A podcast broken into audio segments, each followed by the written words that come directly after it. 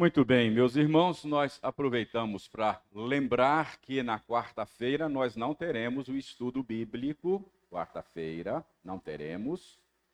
E na quinta-feira nós teremos o culto de vigília. Vamos encerrar o ano na presença do Senhor, não é? E iniciar um novo ano também, adorando ao Senhor, intercedendo, agradecendo a Ele. É, como nós estamos nesse momento especial de combate a um vírus, você terá que fazer a sua inscrição prévia para participar do culto de vigília. Nós já temos um bom número de inscrições, de inscrições ainda temos vaga. Então você precisa fazer a sua inscrição, porque nós temos um limite de participantes. E na sexta-feira não teremos reunião de oração, dia 1 sexta-feira, ok? Muito bem, então nós vamos, vamos retomar a nossa série de estudos na Epístola de Paulo aos Colossenses. Então, vamos voltar à Epístola de Paulo aos Colossenses, abra aí no capítulo 2. Epístola de Paulo aos Colossenses, no capítulo 2. Eu vou ler dos versos 6 a 15. Colossenses 2, 6 a 15. Acompanhe aí silenciosamente. Mantenha a sua Bíblia aberta enquanto nós nos esforçamos para entender o sentido desta passagem. Diz o seguinte, Colossenses 2, de 6 a 15.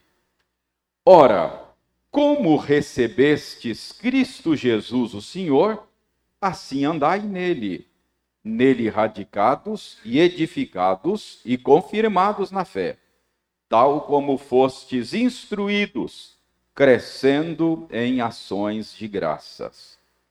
Cuidado que ninguém vos venha a enredar com sua filosofia e vãs sutilezas conforme a tradição dos homens, conforme os rudimentos do mundo, e não segundo Cristo. Porquanto nele habita corporalmente toda a plenitude da divindade. Também nele estáis aperfeiçoados. Ele é o cabeça de todo o principado e potestade. Nele também fostes circuncidados não por intermédio de mãos, mas no despojamento do corpo da carne, que é a circuncisão de Cristo, tendo sido sepultados juntamente com ele no batismo, no qual igualmente fostes ressuscitados mediante a fé no poder de Deus que o ressuscitou dentre os mortos. E a vós outros que estáveis mortos pelas vossas transgressões e pela incircuncisão da vossa carne, vos deu vida juntamente com ele, perdoando todos os nossos delitos, tendo cancelado o escrito de dívida que era contra nós e que constava de ordenanças, o qual nos era prejudicial, removeu inteiramente encravando-o na cruz e despojando os principados e as potestades, publicamente os expôs ao desprezo, triunfando deles na cruz. Vamos orar pedindo ao Senhor a bênção da iluminação. Obrigado, Senhor, por mais esta oportunidade que nos dás de nos reunirmos aqui neste local, em torno da Escritura, e obrigado pela bênção de poder nos esforçar para retirar da Bíblia o alimento de que a nossa alma necessita. Senhor, nós pedimos-te que tu estejas conduzindo o teu povo o teu rebanho nesta manhã a pastos verdejantes. Que nós sejamos alimentados e nutridos por tua palavra. Nós oramos em nome de Jesus. Amém.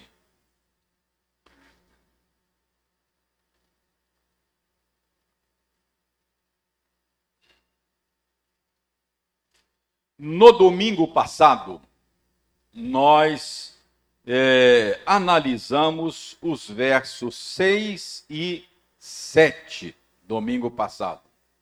E nós vimos que Paulo começa esta sessão fazendo um apelo aos colossenses para que eles permanecessem em Cristo.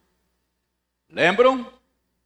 Paulo está aqui ajudando os colossenses, cuidando deles, pastoreando os colossenses que estavam sendo é, atraídos por um falso ensino que estava sendo disseminado lá é, na igreja dos colossenses.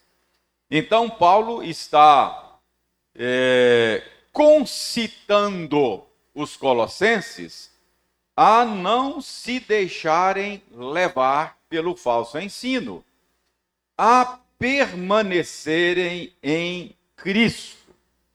Então, esse é o sentido do apelo que Paulo faz no verso 6. Uma vez que receberam a Cristo, então andem nele vivam nele, permaneçam nele. Este é o sentido do verso 6. E depois Paulo usa três metáforas para clarear, para ilustrar o seu ponto. Ele usa a metáfora tirada da agricultura, como uma planta vocês devem estar radicados em Cristo, enraizados em Cristo.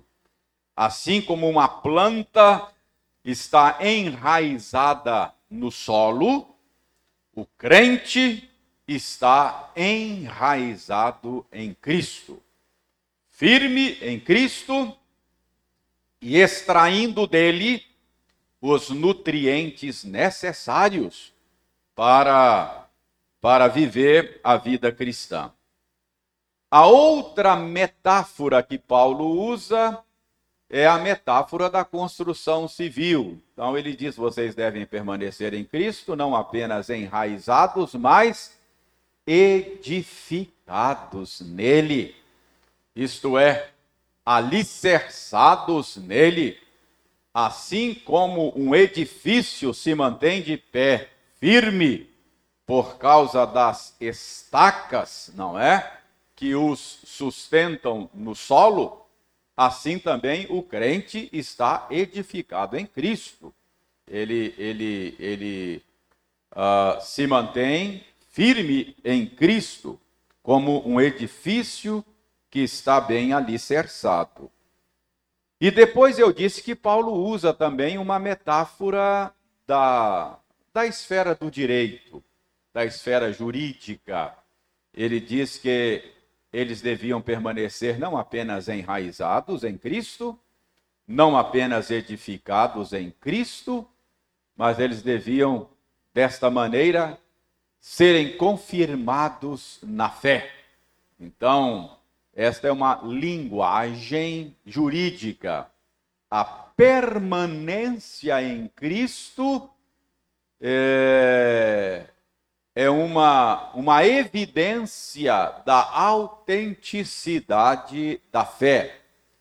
A permanência em Cristo é uma maneira de ter a fé confirmada. É? Eu disse que crente é como vinho, quanto mais velho, melhor. A fé cristã, ela é confirmada com o passar do tempo. Então, Paulo usa esta metáfora também. E nós vimos também no domingo passado que esta permanência em Cristo, a qual Paulo concita os seus leitores, não significa inércia, não é? Paulo deixa isso claro quando ele diz que é permanecer em Cristo, mas não de maneira estática, não de maneira inerte.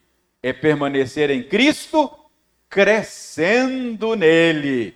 Paulo termina falando deste movimento de crescimento aí no final do verso 7, crescendo em ações de graças, não é?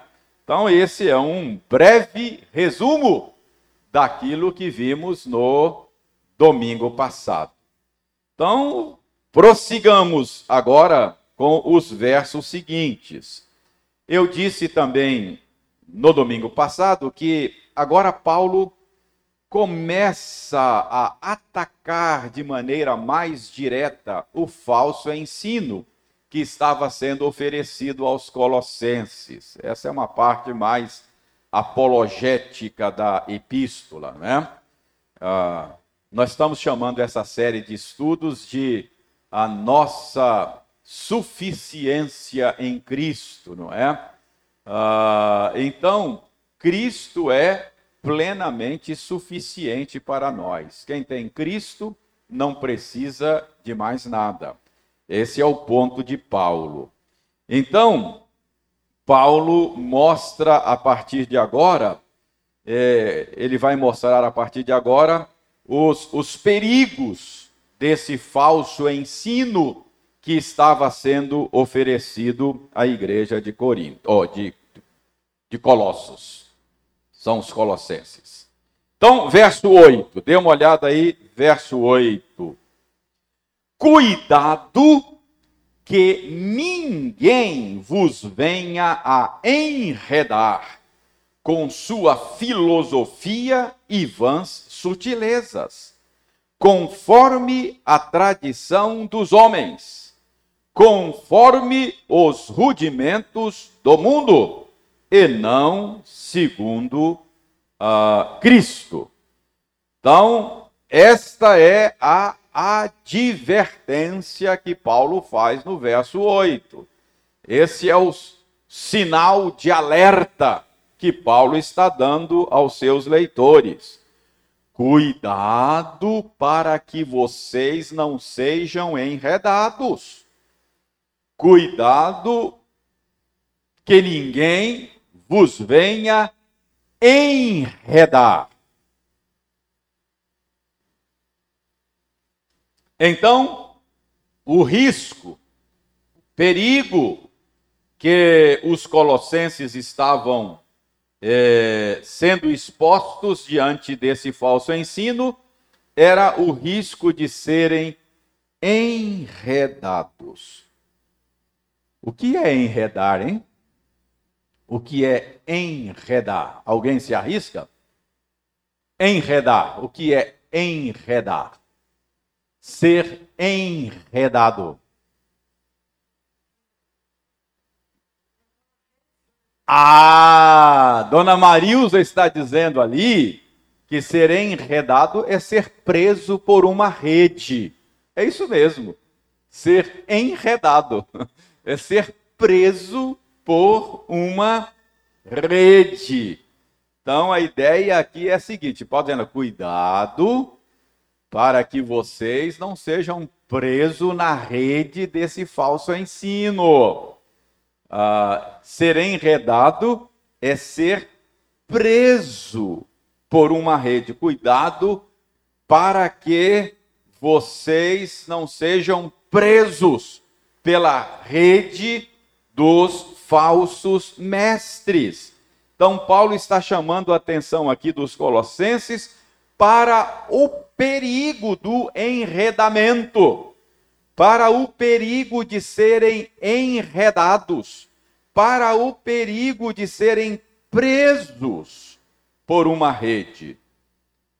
É claro, a rede aqui é um tipo de armadilha, não é?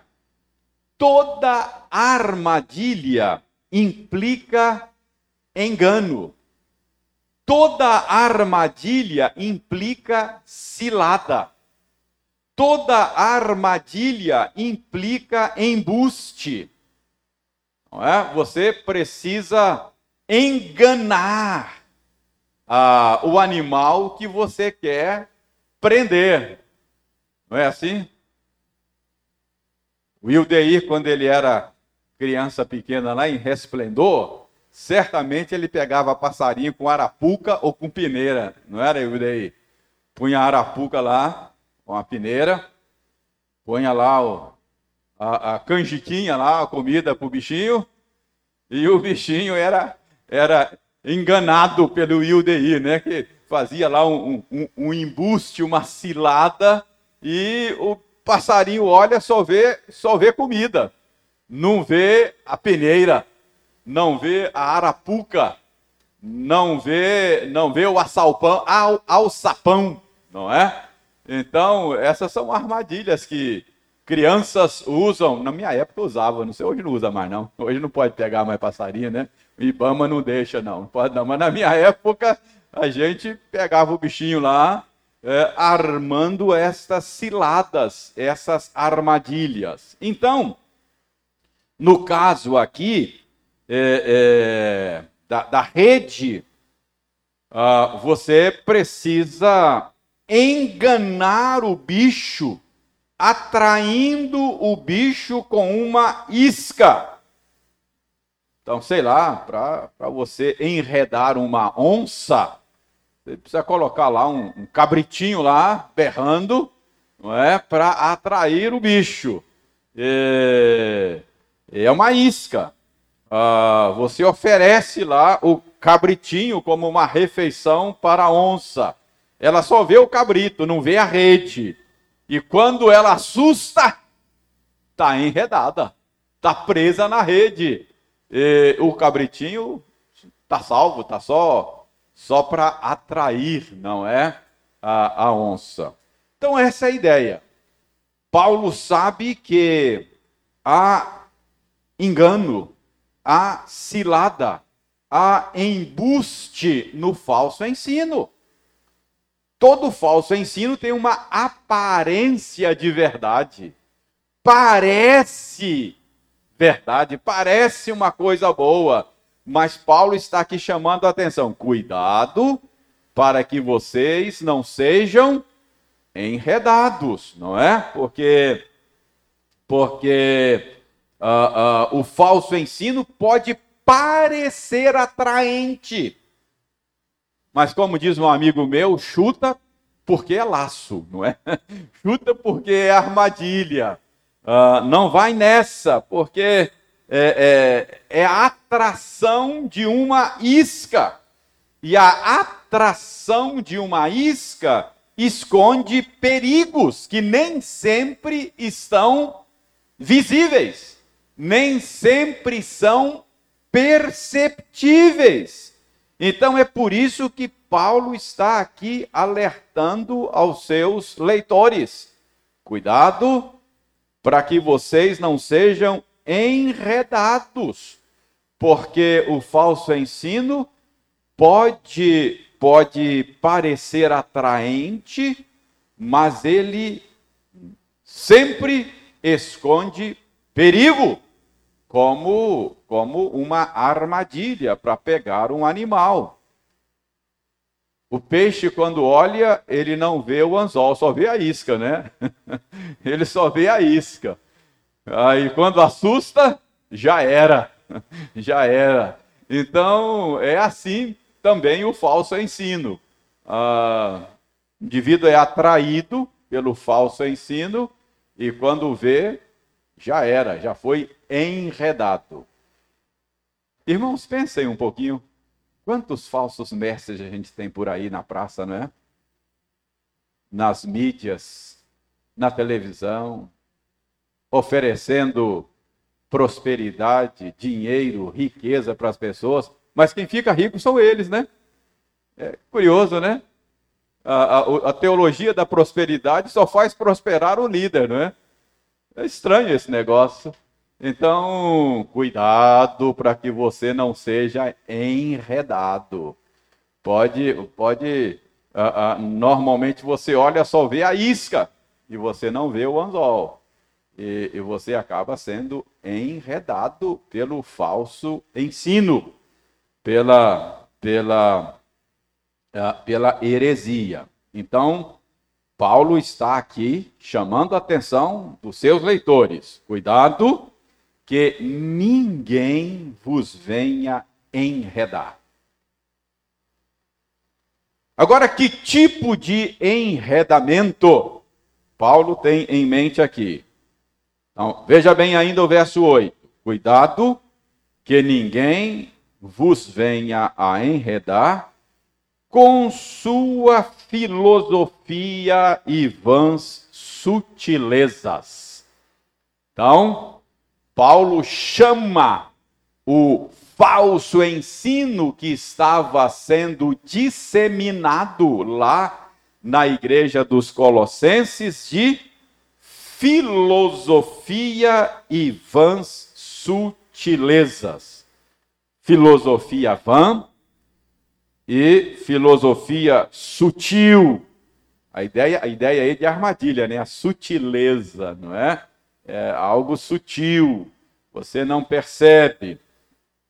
Ah, então, veja bem, ah, eu já disse a vocês que o falso ensino que estava sendo é, disseminado lá na igreja dos Colossenses era uma miscelânea de coisas, é, de práticas e crenças religiosas é, procedentes de de, de, de diferentes origens, não é?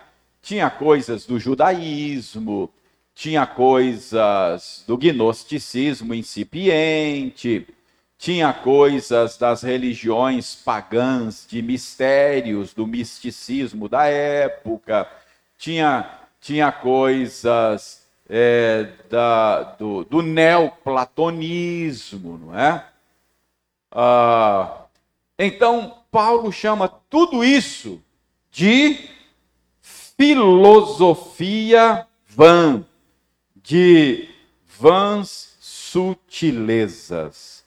Uh, será que filosofia em si mesmo é uma coisa ruim? Uh, será que o crente não deveria estudar filosofia? Será que a filosofia é, é problema em si mesma?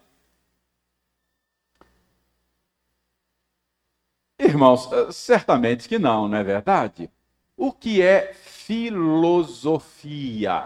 O que é filosofia? Alguém arrisca? Vamos definir filosofia? uh, uh, oi? Fala aí. Fa Amor à sabedoria. É, muito bem. A Eliarte está lembrando aí a etimologia da palavra, não é? Filosofia é uma palavra composta de dois termos gregos, não é?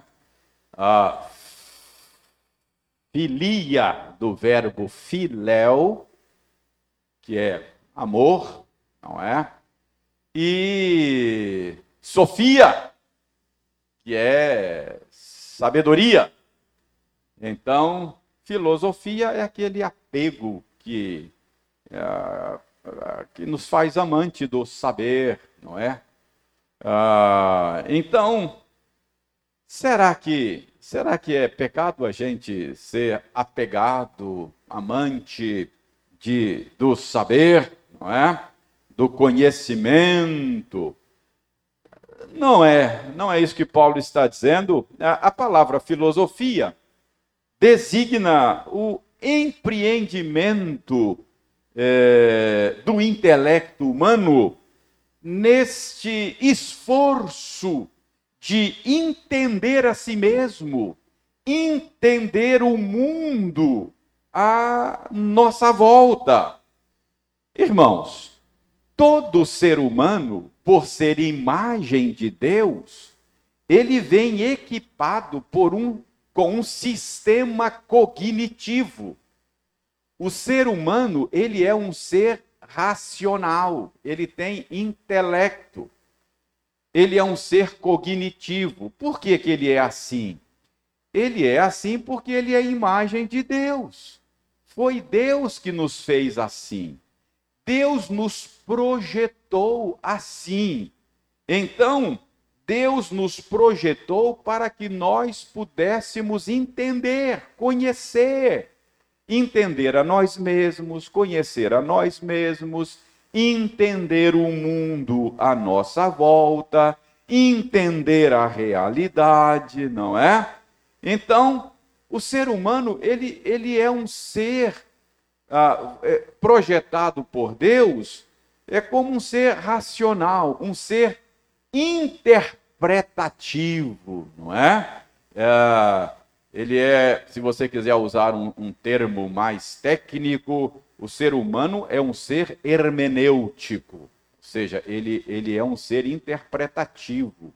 Ele foi projetado para interpretar o mundo, entender o mundo à sua volta, ele foi, ele foi projetado para achar sentido nas coisas.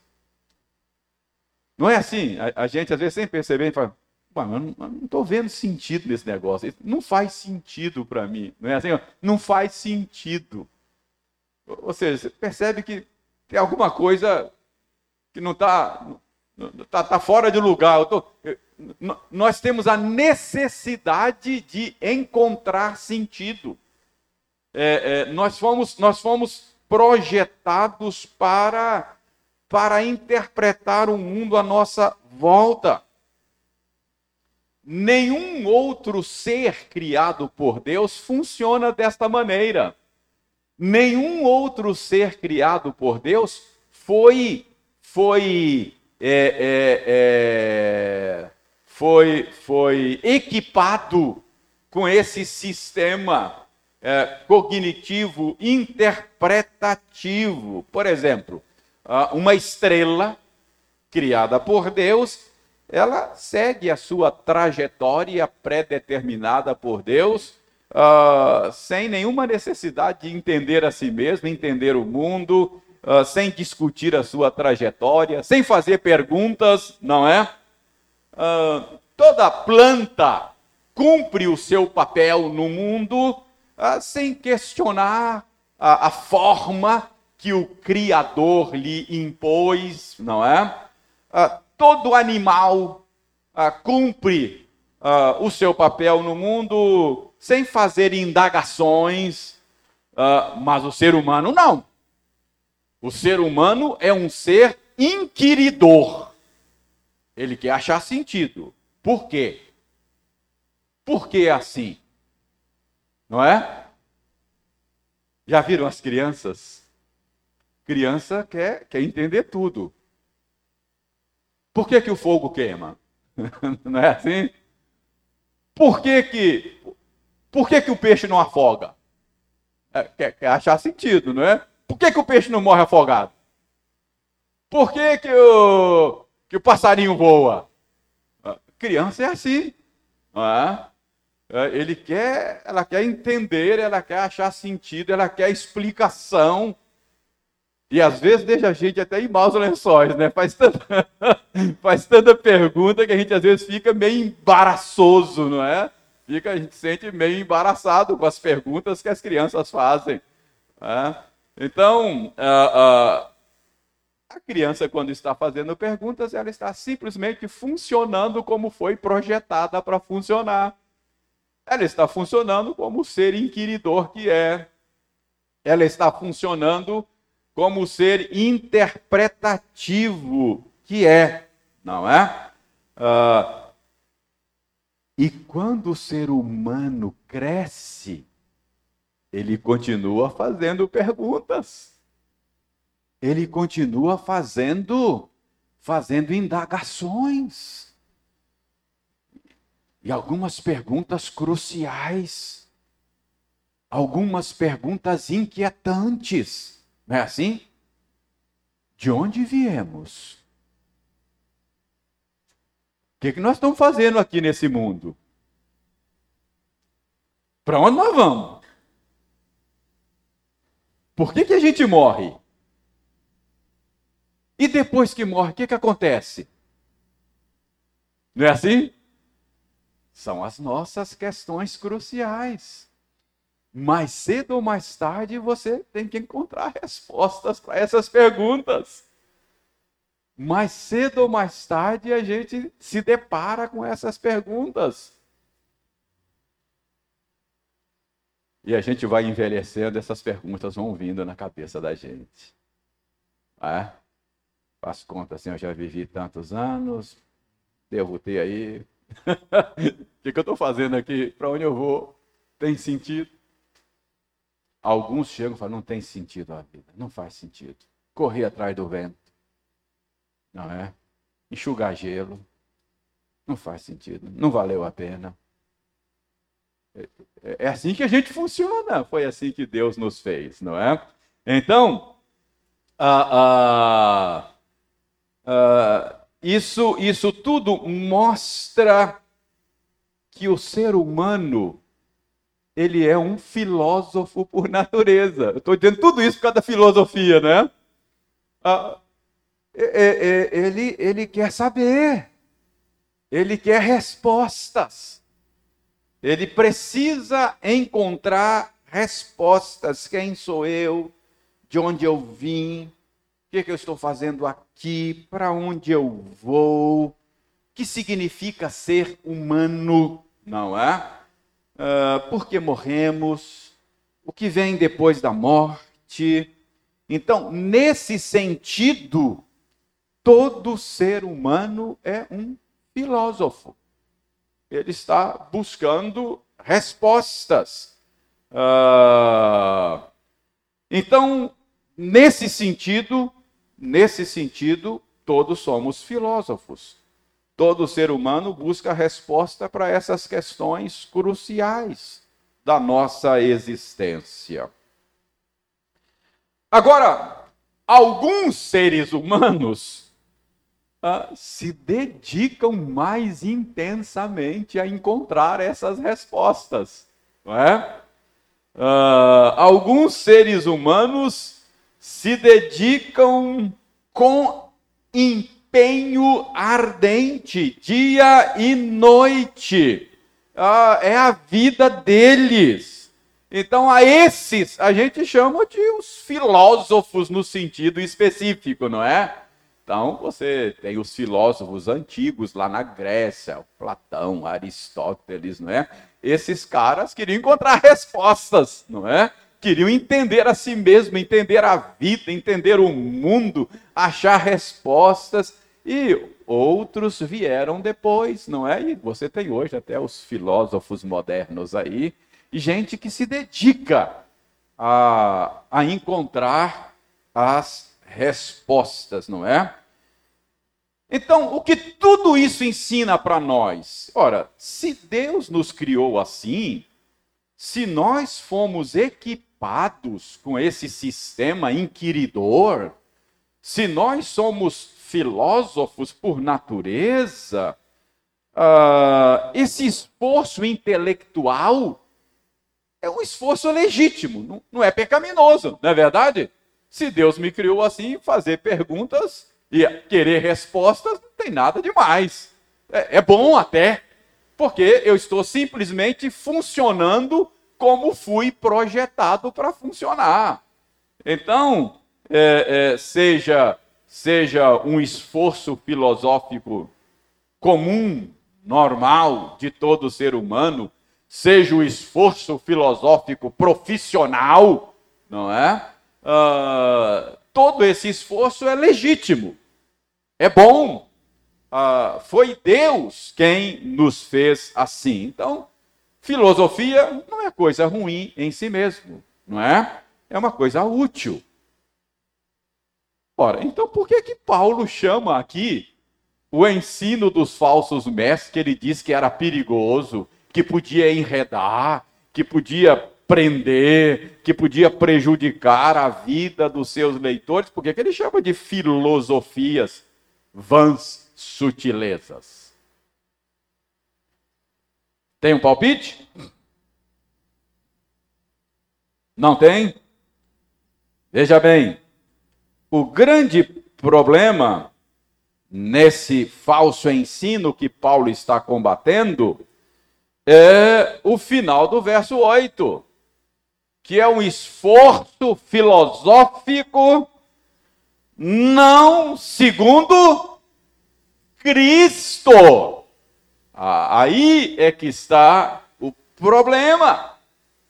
Aí é que está o problema, não é?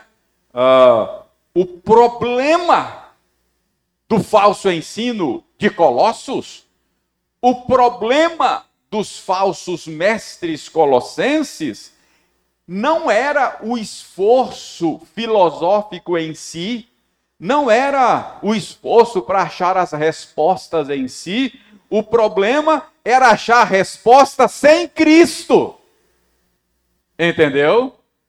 Ah, esse era o problema, porque era um esforço filosófico não segundo Cristo. E por que é? Por que é que, que esse esforço filosófico, Paulo diz que ele é vão? Ele chama de vãs sutilezas. Por que é que Paulo condena esse ensino lá entre os colossenses? Porque sem Cristo Paulo despreza esse ensino por ser um ensino sem Cristo, não é? Esse, esse esforço para encontrar respostas sem Cristo. Irmãos, é simples. Porque Cristo é a chave interpretativa da realidade. Cristo é a chave hermenêutica da realidade. Sem Cristo, você não vai entender o mundo. Sem Cristo, você não vai entender a si mesmo. Sem Cristo, você não vai encontrar a resposta.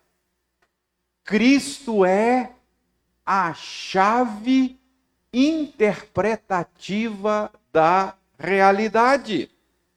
É por isso que Paulo condena esse esforço dos falsos mestres colossenses, porque era um esforço para entender o mundo sem Cristo. Se você tirar Cristo do quadro, você não conhece nem a si mesmo, você não sabe nem quem você é. Ah, querem ver? Ah, a Bíblia diz que dele, por meio dele e para ele são todas as coisas. Paulo escrevendo aos Romanos lá no final do capítulo 11. De Cristo, por meio de Cristo origem de Cristo, por meio de Cristo, sustentação, ele que ele criou todas as coisas, ele mantém todas as coisas e para ele propósito, para ele são todas as coisas. Tudo, absolutamente tudo. Nele tudo subsiste. Tudo. Então, o sentido de todas as coisas, o sentido de cada uma das coisas, o sentido de todo o universo, do conjunto da realidade, depende de Cristo. Sem Cristo, você não vai fazer uma correta interpretação das coisas.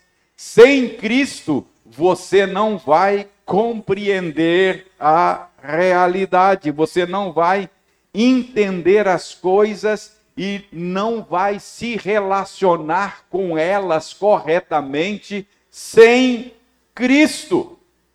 Ah, abra sua Bíblia no Apocalipse.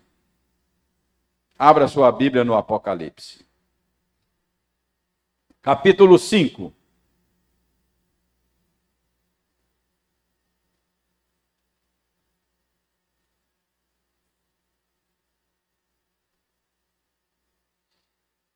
capítulo 5 diz assim: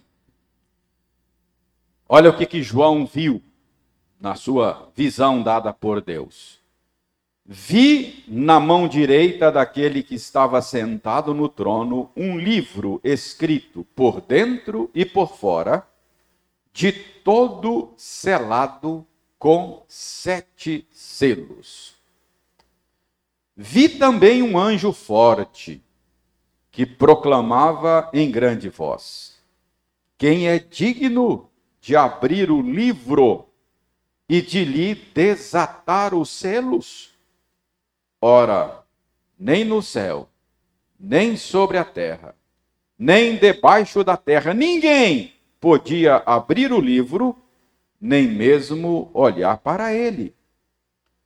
E eu chorava muito, porque ninguém foi achado digno de abrir o livro, nem mesmo de olhar para ele. Todavia, um dos anciãos me disse: Não chores.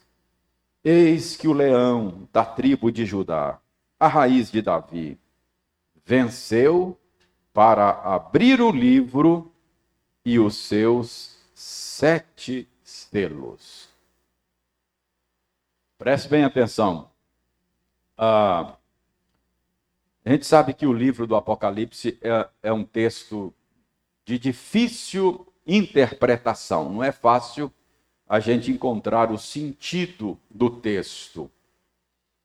Mas é, bons intérpretes, irmãos nossos, que, que têm se dedicado à compreensão desse texto, é, entendem que esse livro selado, selado com sete selos, Preste atenção. Esse selamento aí é um lacre.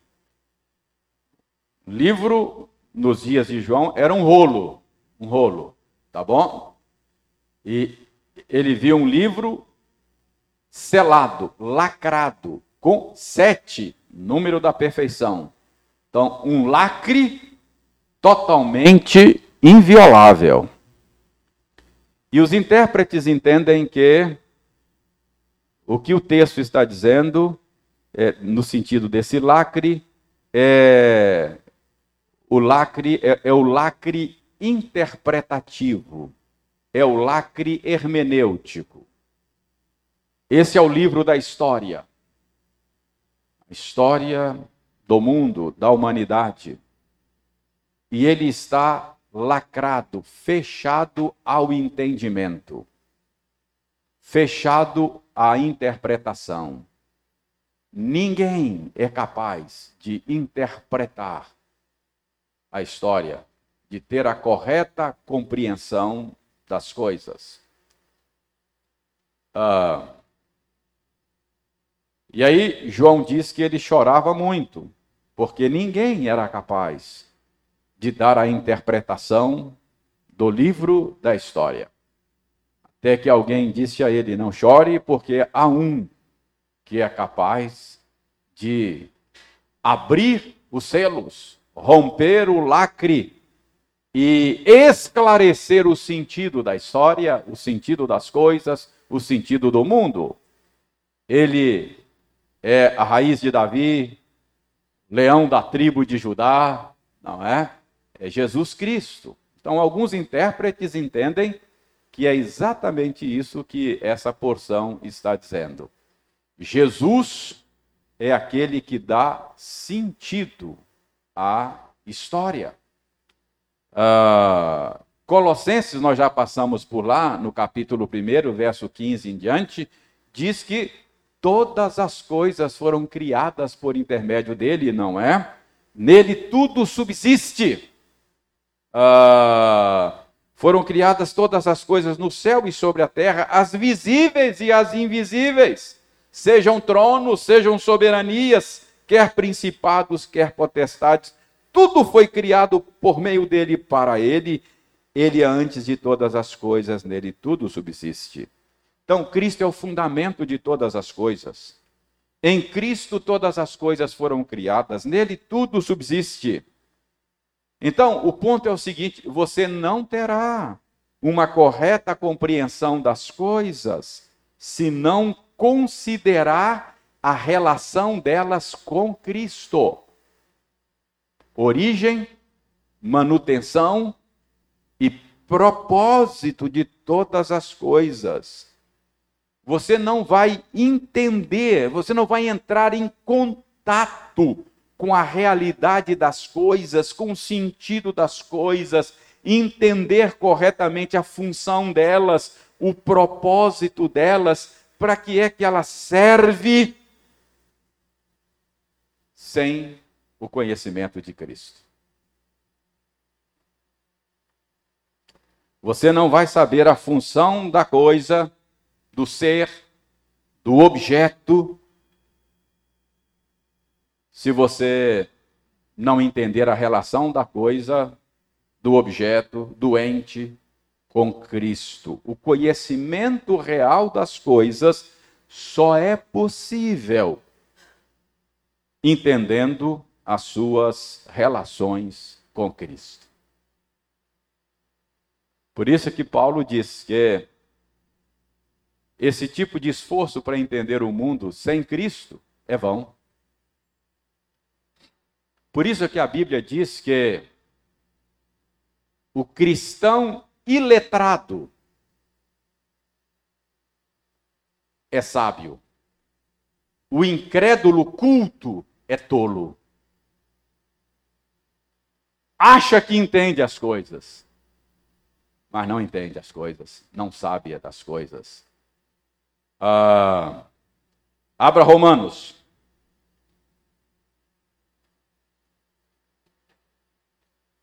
Olha como é que Paulo descreve, descreve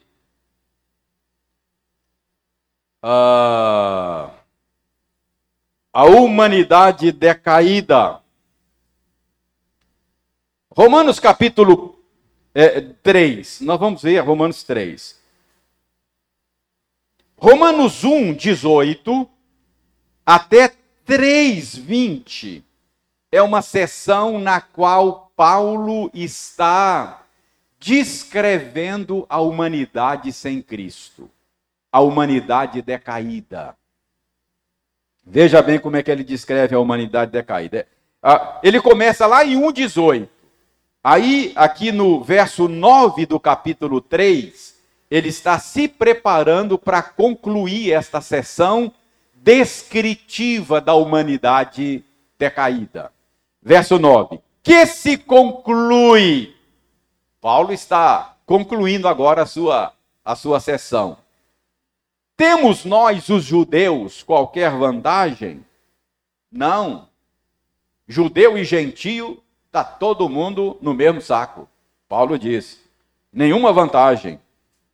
Pois já temos demonstrado nesta sessão, desde o capítulo 1, 18, temos demonstrado que todos, tanto judeus como gregos, estão debaixo do pecado. E aí Paulo começa a citar uma série de textos bíblicos para comprovar o seu ponto. Ele diz: como está escrito, lá no Antigo Testamento. Não há justo, nenhum sequer. Não há quem entenda, não há quem busque a Deus. Não há quem entenda. Sem Cristo não há quem entenda. Não há correta interpretação da vida. Não há correta interpretação de si mesmo. Não há correta interpretação do mundo. Não há quem entenda. Não há quem. Há um problema sério de entendimento no ser humano. Então, Paulo está dizendo que ah, esse é o problema com esforço filosófico, com empreendimento cognitivo dos mestres de Colossos. Buscar as respostas tem algum problema? Não. Qual é o problema? É querer encontrar resposta não segundo Cristo. é querer encontrar respostas sem Cristo. Não vai encontrar respostas, não há quem entenda. Então, o ser humano, ele é um péssimo intérprete da realidade. Por isso é que a sabedoria bíblica diz: há caminhos que aos olhos dos homens parece direito. Ninguém escolhe o mal certo de que está escolhendo o mal. Todo mundo que faz escolhas, ele faz escolha certa e está fazendo uma boa escolha. Só para chorar na cama mais tarde. Porque há caminhos que aos olhos dos homens parece direito, mas o final deles é caminho de morte. Nós somos péssimos intérpretes da realidade. Ah, quem nunca fez escolhas tolas? Depois, ah, meu Deus do céu, quando eu fiz essa escolha, eu imaginei que estava fazendo a melhor escolha da minha vida. Quebrei a cara. Nós somos péssimos intérpretes. Então, veja bem, nós não vamos entender as realidades, entender as coisas, se, se Cristo não estiver dentro do quadro interpretativo nosso. Não há quem entenda. Por isso é que a Bíblia chama o ímpio, por mais inteligente, por mais iluminado que ele seja, a Bíblia chama de tolo ele vive num mundo de ilusões. Ah, tolo. Será que eu estou dizendo que o ímpio não entende nada? Não, não é isso. Nós estamos aí ansiosos para conseguir uma vacina contra Covid, não estamos orando, sonhando com isso? E muito provavelmente teremos uma vacina que terá passado pelas mãos, pelo cérebro, pelo entendimento de gente ímpia. Como é que eu estou dizendo que o ímpio não entende, não sabe das coisas? Não é? Como é que é isso?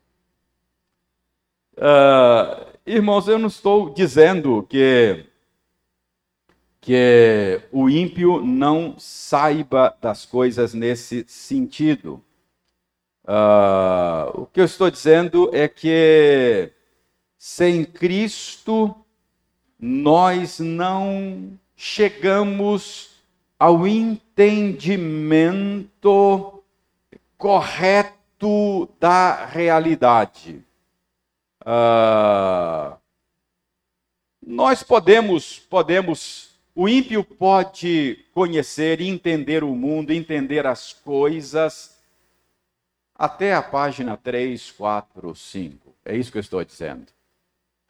Mas se ele não relacionar o seu conhecimento com Cristo, ele ainda não alcançou, não atingiu o sentido real da coisa. Deixe-me deixe ilustrar isso. Eu ilustro isso da seguinte maneira. Ah, imagine, imagine alguém que tenha ah, morrido há 60 anos antes do avanço tecnológico do nosso tempo. Não conheceu o computador, não conheceu o celular, e de repente voltasse a esse mundo, não é? É, e aí você colocasse na mão dele um, um aparelho como esse, celular, ele poderia verificar, analisar esse aparelho e ele e ele poderia dissertar sobre ele e ele poderia fazer afirmações corretas sobre este aparelho. Por exemplo, ele poderia reconhecer acertadamente a sua forma geométrica retangular, não é? é descrevê-lo em termos de cor, o material, não é? é ele poderia, poderia é, é, fazer várias afirmações corretas a respeito desse aparelho. Não poderia? Poderia até se beneficiar dele. Não poderia? Ah, por exemplo, poderia usar para peso, para prender papel na mesa, para o vento não voar. Um uso útil, não é? Um uso útil.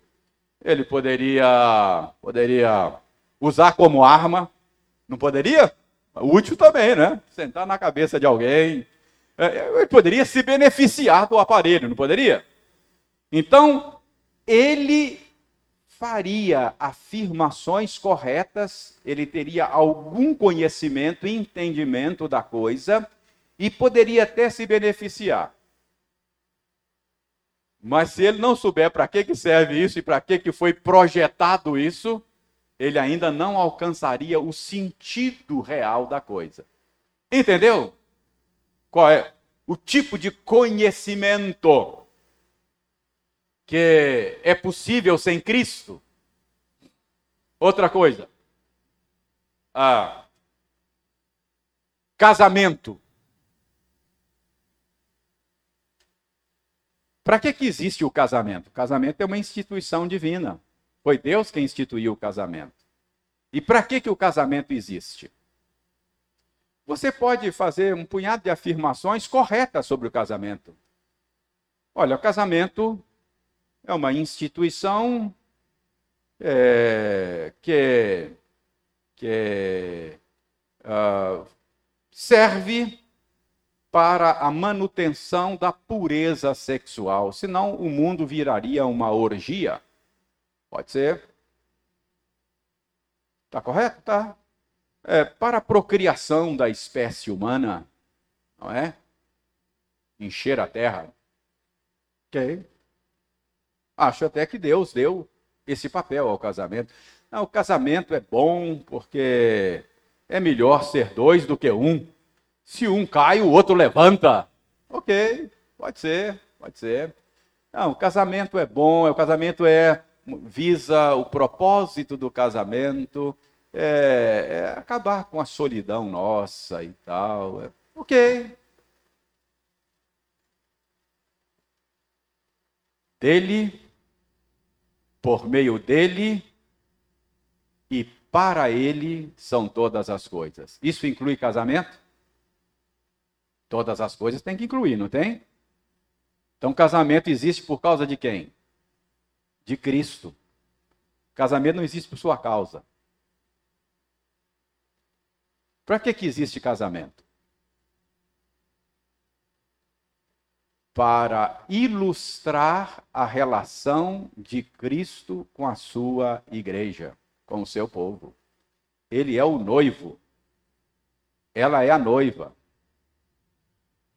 O casamento mesmo, por excelência, o único casamento mesmo, são as bodas do cordeiro que vão acontecer na sua segunda vinda. Aquele é o casamento. O resto é ilustração. Entendeu? Se não conhece a Cristo, pode até entender algumas verdades sobre casamento, pode até se beneficiar de casamento, desfrutar dessa bênção, dessa instituição. Mas se você não relacionar o casamento com Cristo, você não entendeu o casamento ainda. Não há quem entenda. Sem Cristo, não há quem entenda. Você não pode conhecer nem a você mesmo. De onde eu vim? O que eu estou fazendo aqui? Para onde eu vou? Qualquer esforço para responder essas perguntas sem levar em conta Cristo é filosofia e vãs sutilezas. É filosofia vã. É vãs sutilezas. Você acha que sabe das coisas. É o que Paulo diz lá em Romanos. Se achando sábios, se fizeram loucos. É? Acha que sabe, mas não sabe nada. Não é? Sem Cristo, Cristo é tudo. É Ele que te dá a chave para você conhecer a si mesmo, conhecer o mundo, entender a vida e se relacionar com as coisas de maneira correta. Sem Cristo, você não, não entende e não conhece. Tudo isso, tudo isso, parece que a gente está divagando, não tem nada a ver lá, né? Mas não estamos, não. Ah, vamos voltar lá para Colossenses. Tudo isso, deixa eu, deixa eu localizar Colossenses aqui de novo. Tudo isso por causa do verso, nós estamos no verso 8, não é? Cuidado que ninguém vos venha enredar, cuidado, para que você não seja preso pela rede desses falsos mestres aí em, é, em Colossos. Você não seja preso no ensino deles. E Paulo chama o ensino deles de filosofia e vãs sutilezas. É? Conforme tradição dos homens, conforme os rudimentos do mundo e não segundo Cristo e não segundo Cristo. Então, o problema não é o esforço filosófico, não é o esforço para a compreensão do mundo. Ah, enfim, esse esforço pode até nos dar alguma verdade sobre nós mesmos, alguma verdade sobre, sobre a vida, você pode ter desenvolvimento da ciência, ah, você pode fazer afirmações é, é, em várias áreas do conhecimento, ser humano, não é? As ciências humanas, as biológicas, encontrar uma boa vacina, tudo isso o ímpio pode fazer. Mas é, ainda não chegou ao verdadeiro conhecimento das coisas. Se, eh, sem Cristo, se ele não conseguir relacionar essas coisas com Cristo, esse conhecimento é útil, é bom, mas ainda ficará devendo, ainda, ainda é, é, ficará prejudicado. Claro que o ímpio vai acertar, e graças a Deus por isso. Isso é a graça comum de Deus, não é? Ah, a, gente, a gente se beneficia desse conhecimento que o ímpio produz, não é? Se beneficia dele. Assim como alguém que não sabe muito bem o que é isso aqui pode se beneficiar desse aparelho, descrevê-lo corretamente. Final de contas, um relógio parado acerta duas vezes por dia, não acerta? Mesmo um relógio parado acerta duas vezes por dia.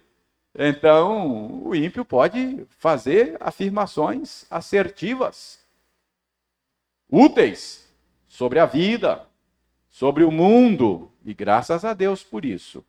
Mas, se ele não souber relacionar o mundo com Cristo, de quem é todas as coisas, por quem é todas as coisas e para quem é todas as coisas, o conhecimento dele ainda é capenga, ainda não chegou lá. Por isso é que a Bíblia diz que o cristão, o crente, mesmo sem muito conhecimento científico, tecnológico, ele sabe mais do que o incrédulo, porque ele relaciona o mundo com Cristo.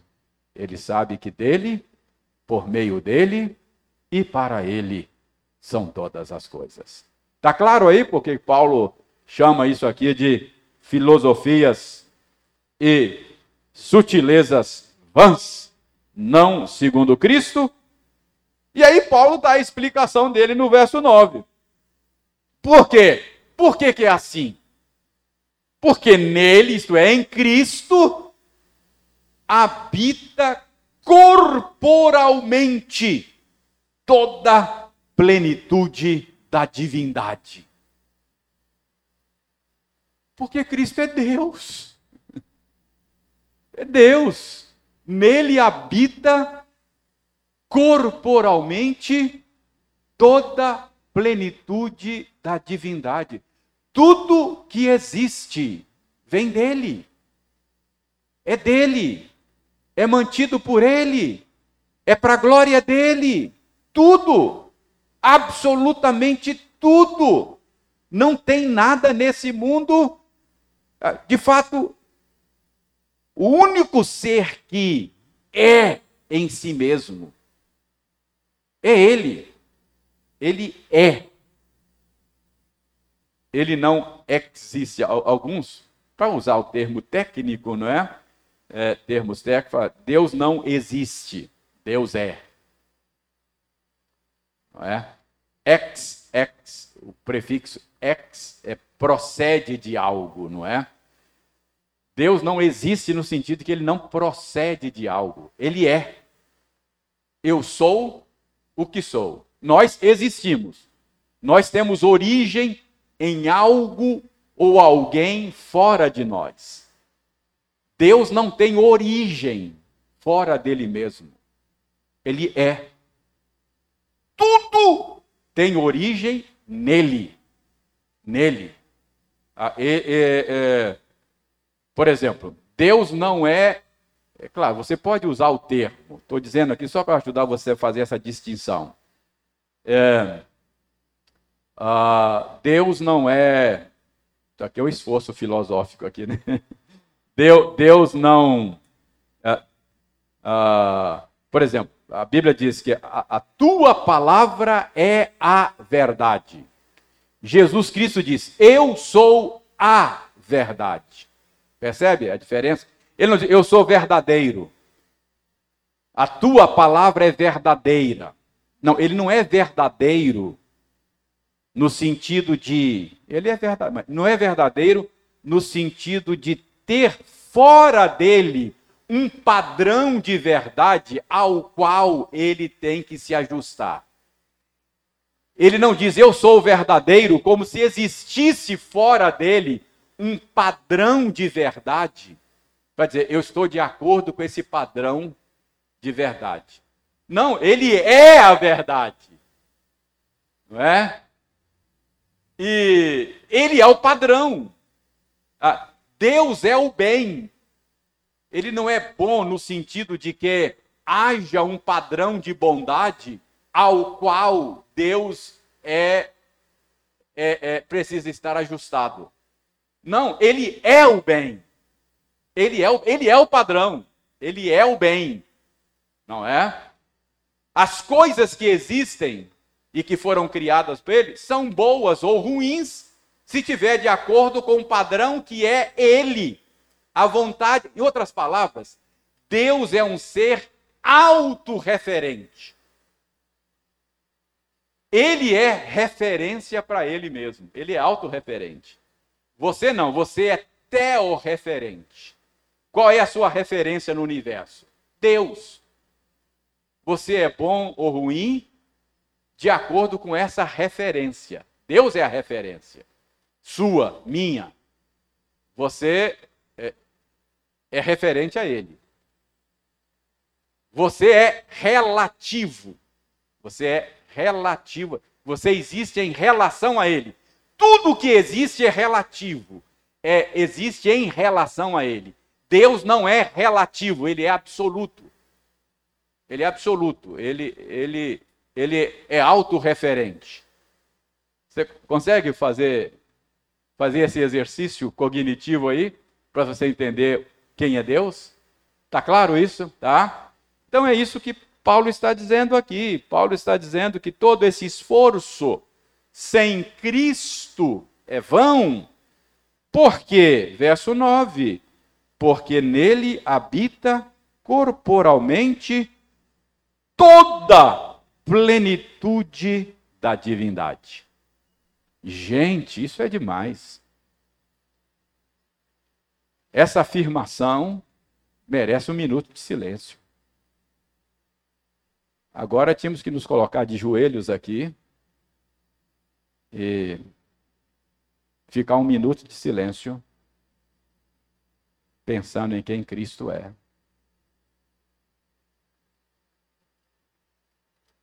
Agora você entende um pouco melhor quando você quando quando a gente fala que ele é tesouro escondido que alguém encontrou, ele é a pérola de grande valor, onde tudo mais ganha valor relativo. Paulo diz: Eu considerei tudo perda, tudo refúgio, mesmo as coisas legítimas, pela sublimidade de ter a Cristo e ser achado nele. Cristo é absolutamente suficiente. Quem tem Cristo tem tudo, não é? Então, por isso que Paulo diz: olha, esses mestres podem ser bons oradores, esses mestres podem achar respostas atraentes para as coisas, explicar a vida e o mundo de maneira bonita, bela, mas se Cristo está fora do quadro, não há quem entenda. É filosofia e vã sutilezas. Cuidado, para que vocês não sejam enredados. Paulo está dizendo: chuta esse ensino que é laço. Não vai na conversa deles, não. É? Isso é ensino falso. Não é segundo Cristo. Então, é isso que Paulo está dizendo aí nos versos 8 e 9. Tá bom? E aí, a partir do verso 10, se o nosso tempo esgotou, ele vai mostrando como é que como é que o falso ensino é, estava cobrando deles coisas que eles já tinham em Cristo. A partir do verso 10 é a circuncisão, não é? Ele diz: Olha, vocês já foram circuncidados, você não precisa circuncidar. Quem tem Cristo tem tudo. É? Por quê? Porque o falso ensino extraiu do judaísmo esse rito e dizia lá para os colossenses: olha, para você, você já tem Cristo, você já é cristão, tá bom, mas você ainda precisa de algo mais. De quê? Você precisa ser circuncidado. Paulo diz bobagem. Você já foi circuncidado, quem tem Cristo não precisa de mais nada. Você não precisa de circuncisão. Entende? Aí Paulo vai mostrar que como é que as exigências daquele falso ensino não se sustentavam. Mas por enquanto vamos ficar aí, versos 8 e 9. Alguma pergunta, alguma colocação sobre esse esforço de Paulo para combater o falso ensino dos colossenses? Se não há, vamos agradecer não é? A Deus por Cristo, em quem habita toda a plenitude da divindade. Vamos ficar em pé, vamos orar, encerrar a nossa aula.